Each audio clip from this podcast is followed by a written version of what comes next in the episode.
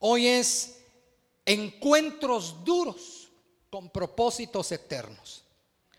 Se lo voy a volver a repetir. Encuentros duros con propósitos eternos. Una vez más, encuentros duros con propósitos eternos. Cierre sus ojos, vamos a orar, Señor Jesús. Te damos gracias, gracias Señor, porque nos permites entrar a tu lugar santísimo para poder adorar, exaltar, bendecir tu santo y precioso nombre.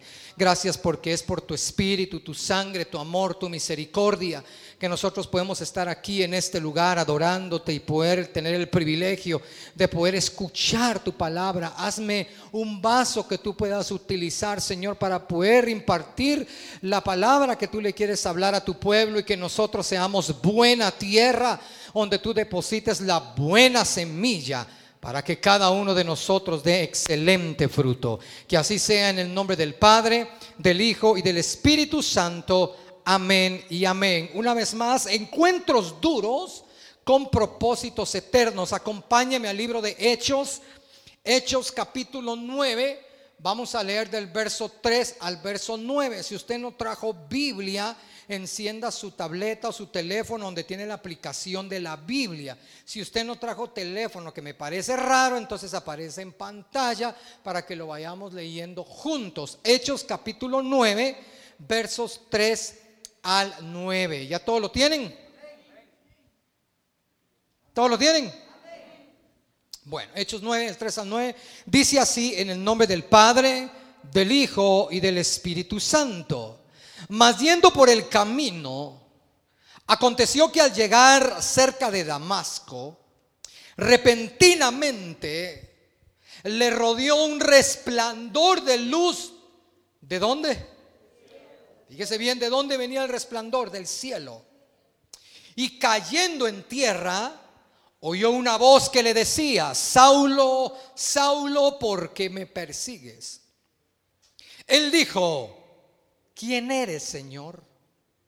No dice Señor con S minúscula, sino que Señor con S mayúscula. Y le dijo, yo soy Jesús, a quien tú persigues. Dura cosa te es dar coces contra el aguijón. Él, temblando y temeroso, dijo, Señor, ¿qué quieres que yo haga? Y el Señor le dijo, levántate y entra en la ciudad y se te dirá lo que debes de hacer. Y los hombres que iban con Saulo se pararon atónitos, oyendo, pon atención por favor, oyendo a la verdad la voz, mas sin ver a nadie. Oían la voz, pero no miraban a nadie. Entonces Saulo se levantó de tierra y abriendo los ojos, ponga atención, diga abriendo los ojos, no veía a nadie abriendo los ojos, no veía a nadie.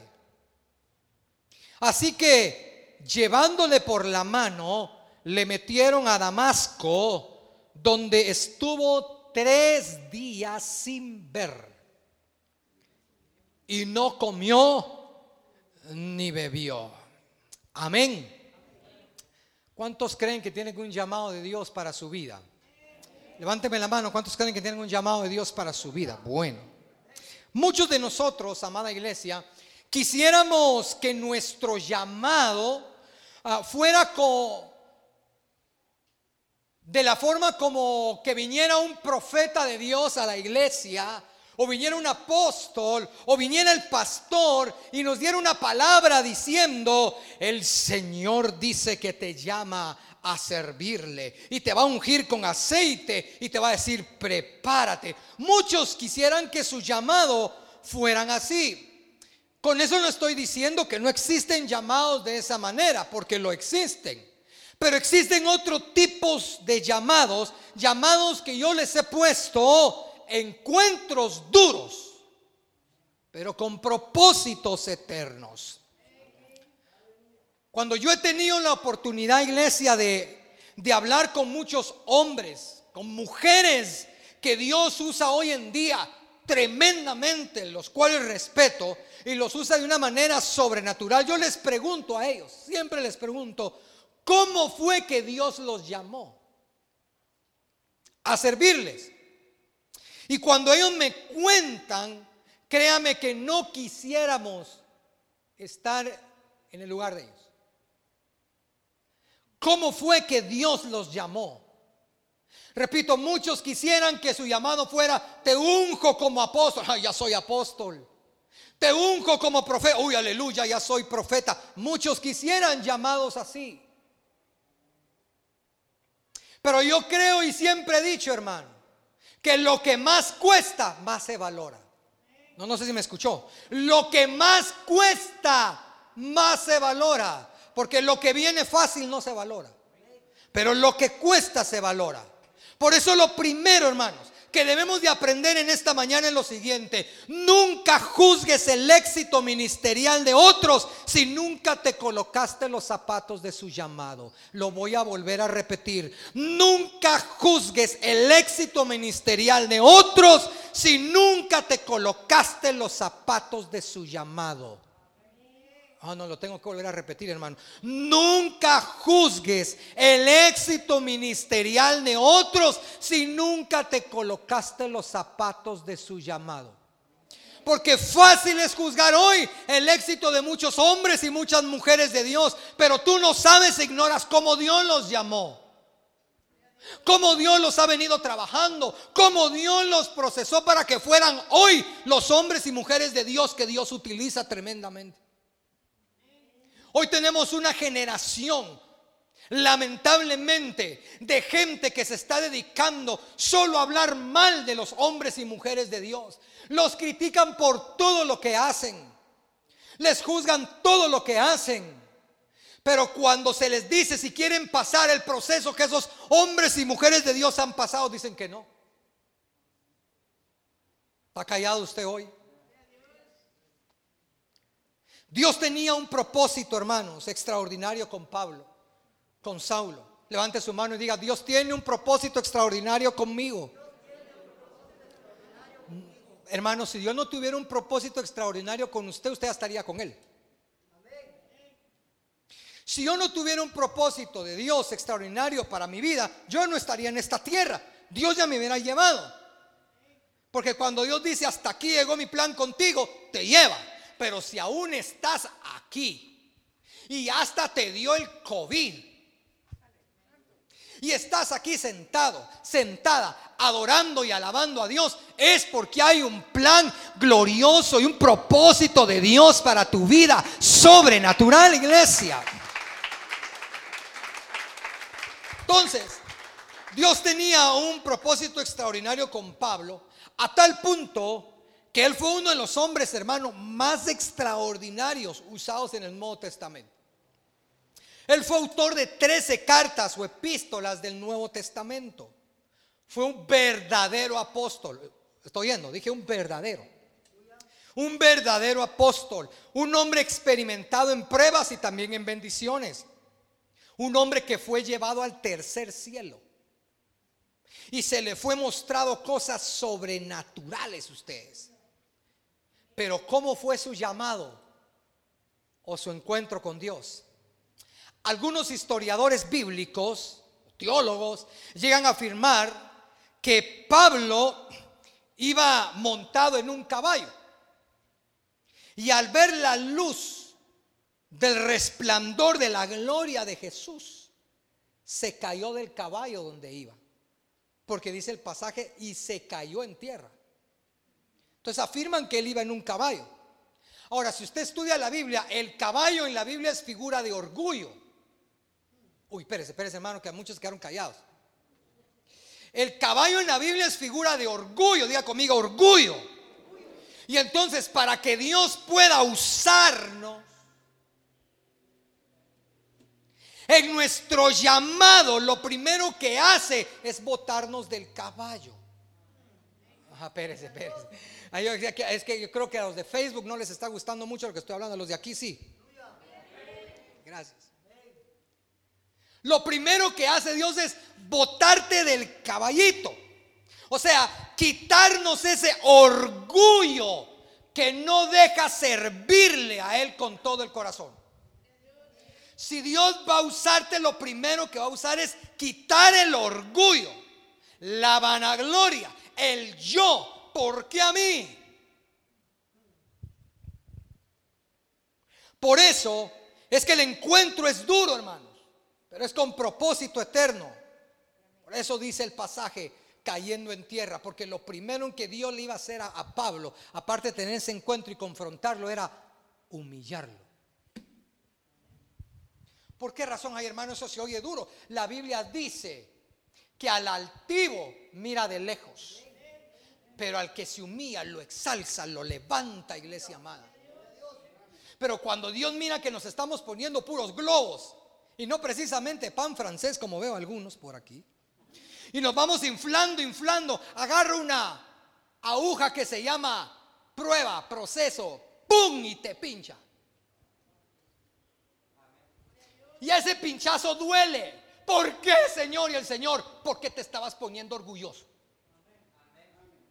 Porque te estabas poniendo orgullosa. Estabas pensando que eras tú y solamente tú y tú y tú.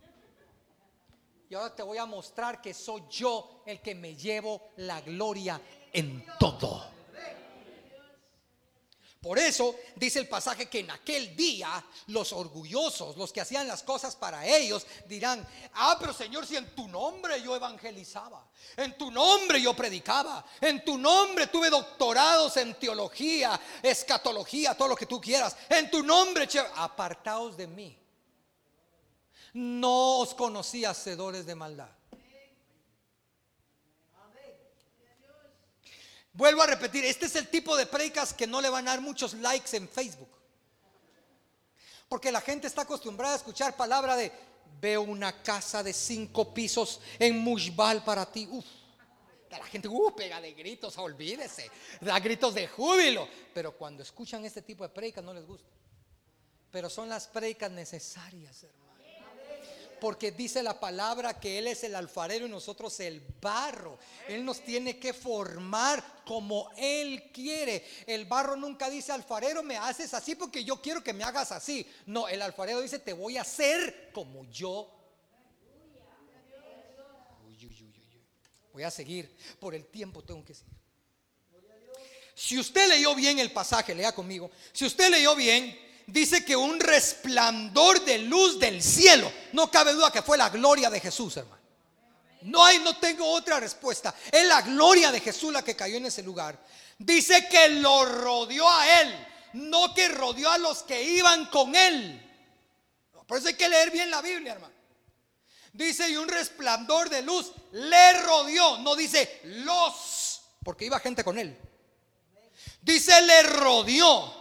No rodeó a los que iban con él, solo lo rodeó a él. Porque cuando Dios, aleluya, quiere hacer algo contigo, lo hará únicamente contigo. No sé si me escuchó, lo voy a volver a repetir. Cuando Dios quiere hacer algo contigo, lo va a hacer únicamente contigo. Señor, ¿y por qué a aquel no le pasó? Y a ella no le pasó. Y a aquel no le pasó. ¿Por qué a mí? Porque Dios quiere trabajar tu vida y el propósito del plan es para ti, no es para los que te rodean, es para ti. Pero siempre, ¿cuántos conocen a esos hermanos quejosos que dicen, ¿y por qué a mí, pastor? ¿Y por qué a mí, Señor? ¿Y por qué en aquel que llega tarde al culto? ¿Y por qué no a fulano? Si yo te busco. ¿Acaso no has oído el pasaje donde dice que debemos de considerarnos bienaventurados si somos corregidos y disciplinados porque Él a los que ama disciplina? No me recuerdo, hermanos, cuando Usted sabe que yo trabajé por 13 años, bendigo a esa televisora cristiana, trabajé mucho tiempo en enlace. Y yo me recuerdo, y no me da pena contarlo, porque me recuerdo que llegaron, llegó un pastor que tenía que predicar, yo tenía que dirigir la banda de, de música, y entonces nos dijeron pueden ir a cenar, y yo me fui a cenar ustedes. Y dejé ahí todo. Y el pastor que estaba predicando necesitaba a por lo menos al pianista que estuviera ahí, y yo me fui a cenar. Y en eso el presidente enlace entró todo molesto ustedes. Todo molesto ahí al comedor, viendo para todos lados ustedes. Y yo dije, pero ¿a quién estará buscando? ¿Qué si era a mí? Eh, yo todavía le digo, ¿a quién busca? Y cuando me vio, ¿qué haces aquí? Tenés que estar enfrente de todo mundo, porque el comedor estaba lleno. ¿Qué tenés que estar allá? ¿Quién te trajo aquí para venir a comer? Estás aquí para servir. Y me ve una gritada a ustedes. Híjole, ya no hay ni donde meter la cara. Yo me regresé a ustedes al set de televisión, me fui a sentar al piano. Y me sentí mal. Y dije yo, hoy fue mi último día acá, mañana me despiden. Mañana me dicen, hacer maletas y te vas. Yo estaba preocupado. Y me fui con la, fui con la esposa del, hermanito y le digo, mire, perdón, me pasó eso. ¿Y qué pasó? Me pasó y me regañó. Me agarró el hombro y me dijo, siéntase bienaventurado. Yo, como buen chapín, puch, ¿y por qué? Si me gritó, me regañó enfrente de todos.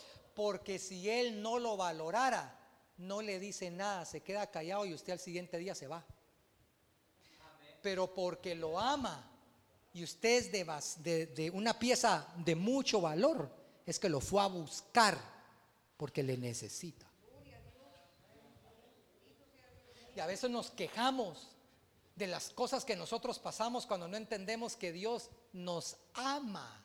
Y porque nos ama nos permite pasar cosas porque nos necesita usar en este último tiempo, pero no nos puede usar, diga el que tiene atrás, orgullosos. Ay, ay, ay, ay, ay, ay, ay, ay.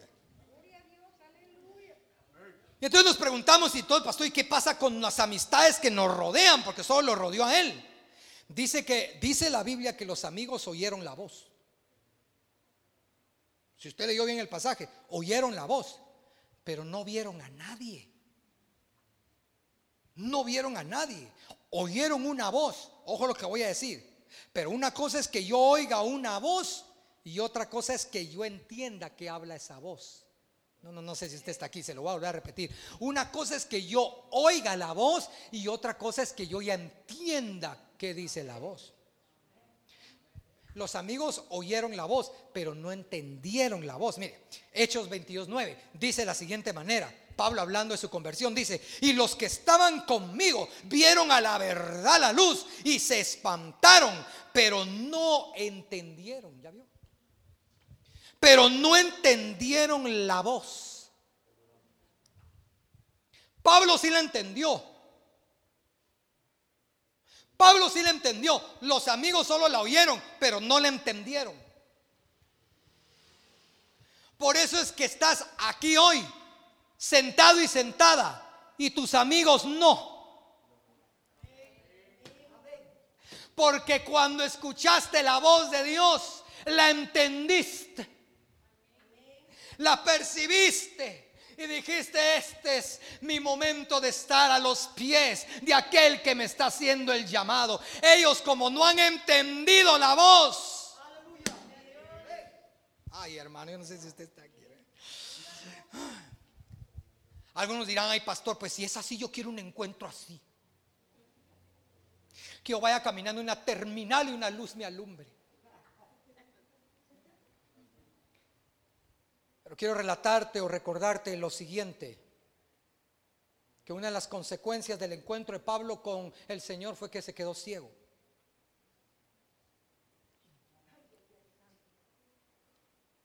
Necesitamos tener encuentros con Dios a tal punto que Él cierre nuestros ojos carnales.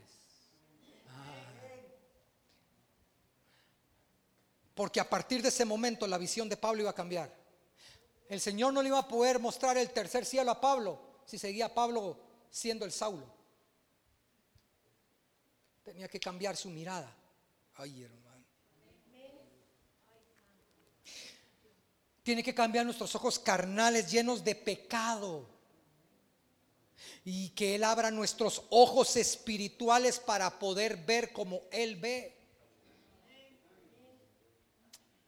Para poder mirar, iglesia, lo sobrenatural y dejar de ver lo natural. Yo no sé si a usted no le causa tristeza, yo no sé, pero hermano, qué triste es que una persona escuche testimonios de, yo abrí mis ojos y vi ángeles y todo, y usted diga, ¿y por qué yo no? Yo oigo hombres y mujeres que dicen, yo iba, mira hermano, iba sentado en la sala, perdón, de mi sala, y vi un ángel y me visitó y me habló, me dio palabra, y usted dice, ¿por qué yo no? Pero después el Señor viene y nos dice, es que lo que pasa es que lo que ves tú en Facebook y TikTok no me agrada.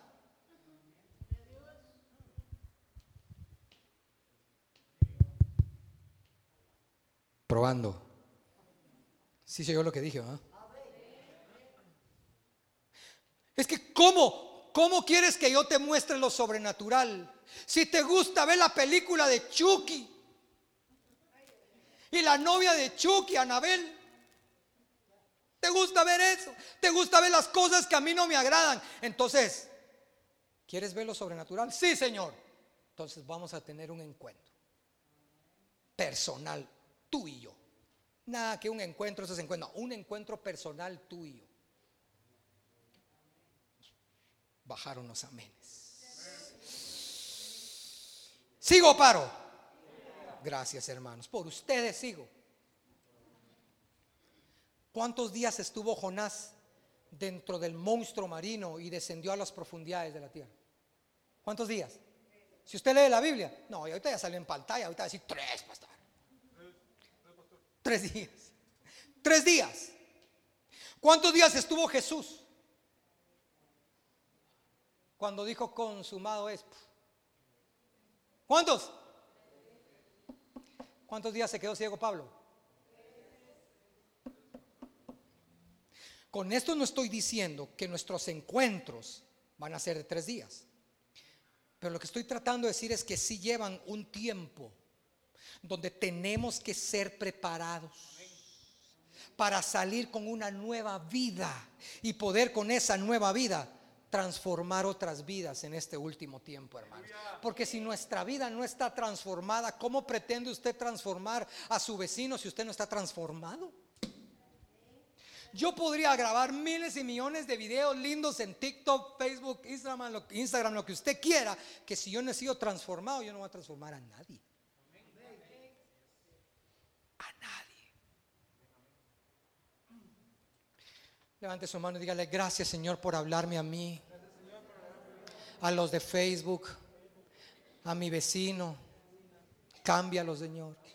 Y cámbiame a mí. Voy terminando con esto.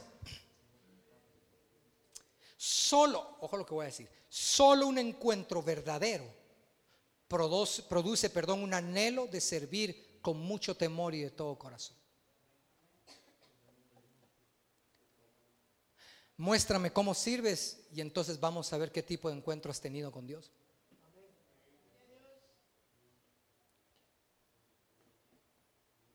Porque tu servicio y tu adoración reflejan qué tipo de encuentro has tenido con Dios.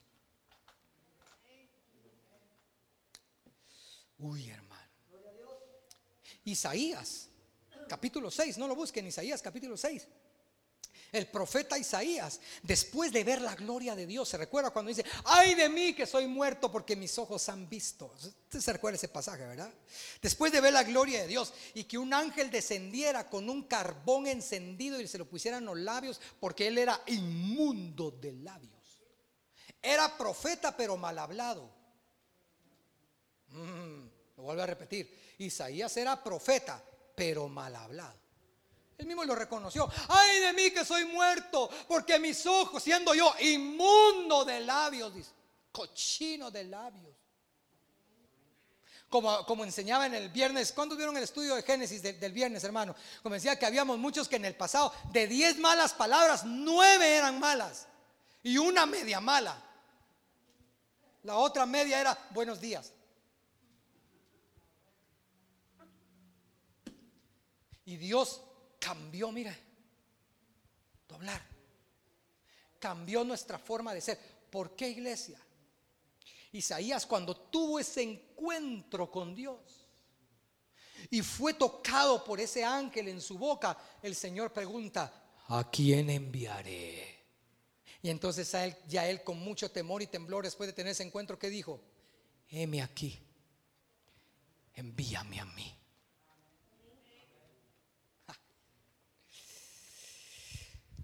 Cierro con esto.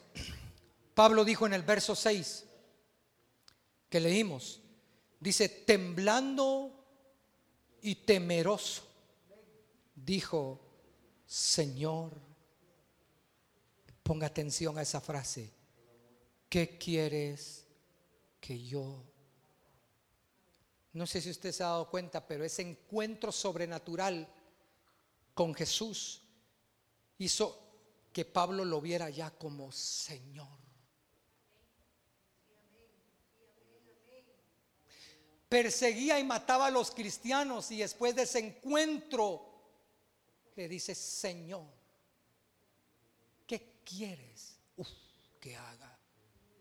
No le dijo, Señor, quiero que me des esto, carro, casa, ropa. Y quiero que me paguen X cantidad por ir a predicar y cantar. Claro que no, hermanos. ¿Sabe por qué? Porque un encuentro verdadero con Dios producirá gente con un corazón dispuesto a servir.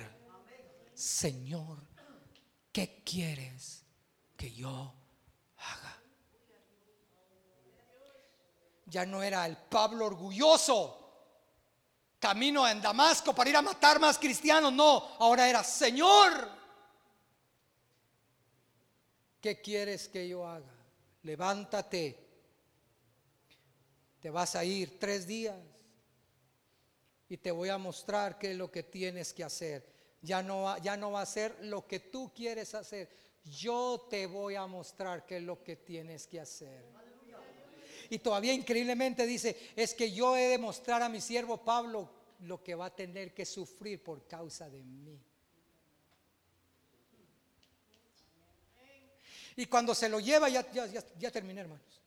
Y cuando se lo lleva al tercer cielo y él baja, dijo, yo tengo que contar cosas. Y, y el Señor viene y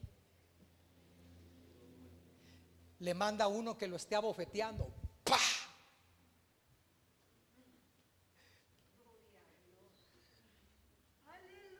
Y Pablo, quítame esto, es que este aguijón, que ya. Bástate mi gloria. Porque en tu debilidad es donde yo perfecciono mi poder. Cierre sus. Son encuentros duros, pero con propósitos eternos son llamados que tal vez uno no se los espera o no los quiere, pero tienen propósitos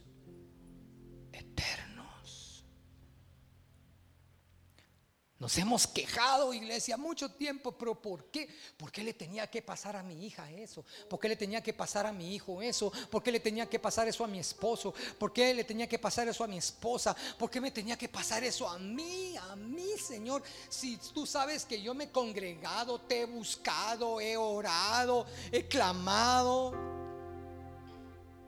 Y como te decía hace unos domingos atrás, es que a Dios no se le pregunta por qué.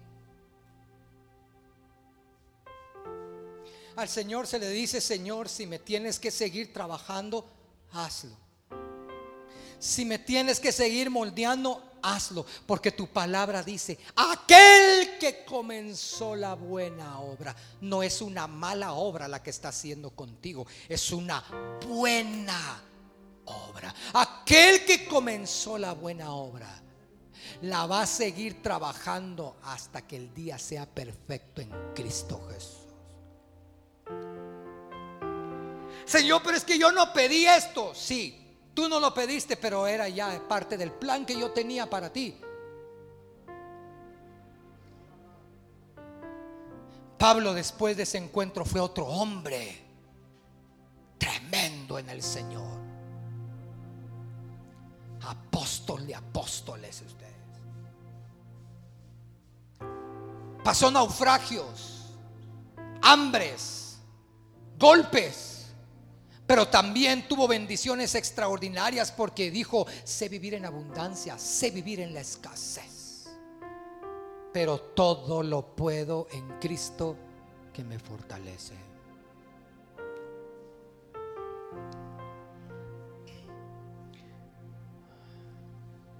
¿Por qué no así con tus ojitos cerrados le dices al Señor, Señor, gracias por mi llamado? Dígaselo, gracias por mi llamado.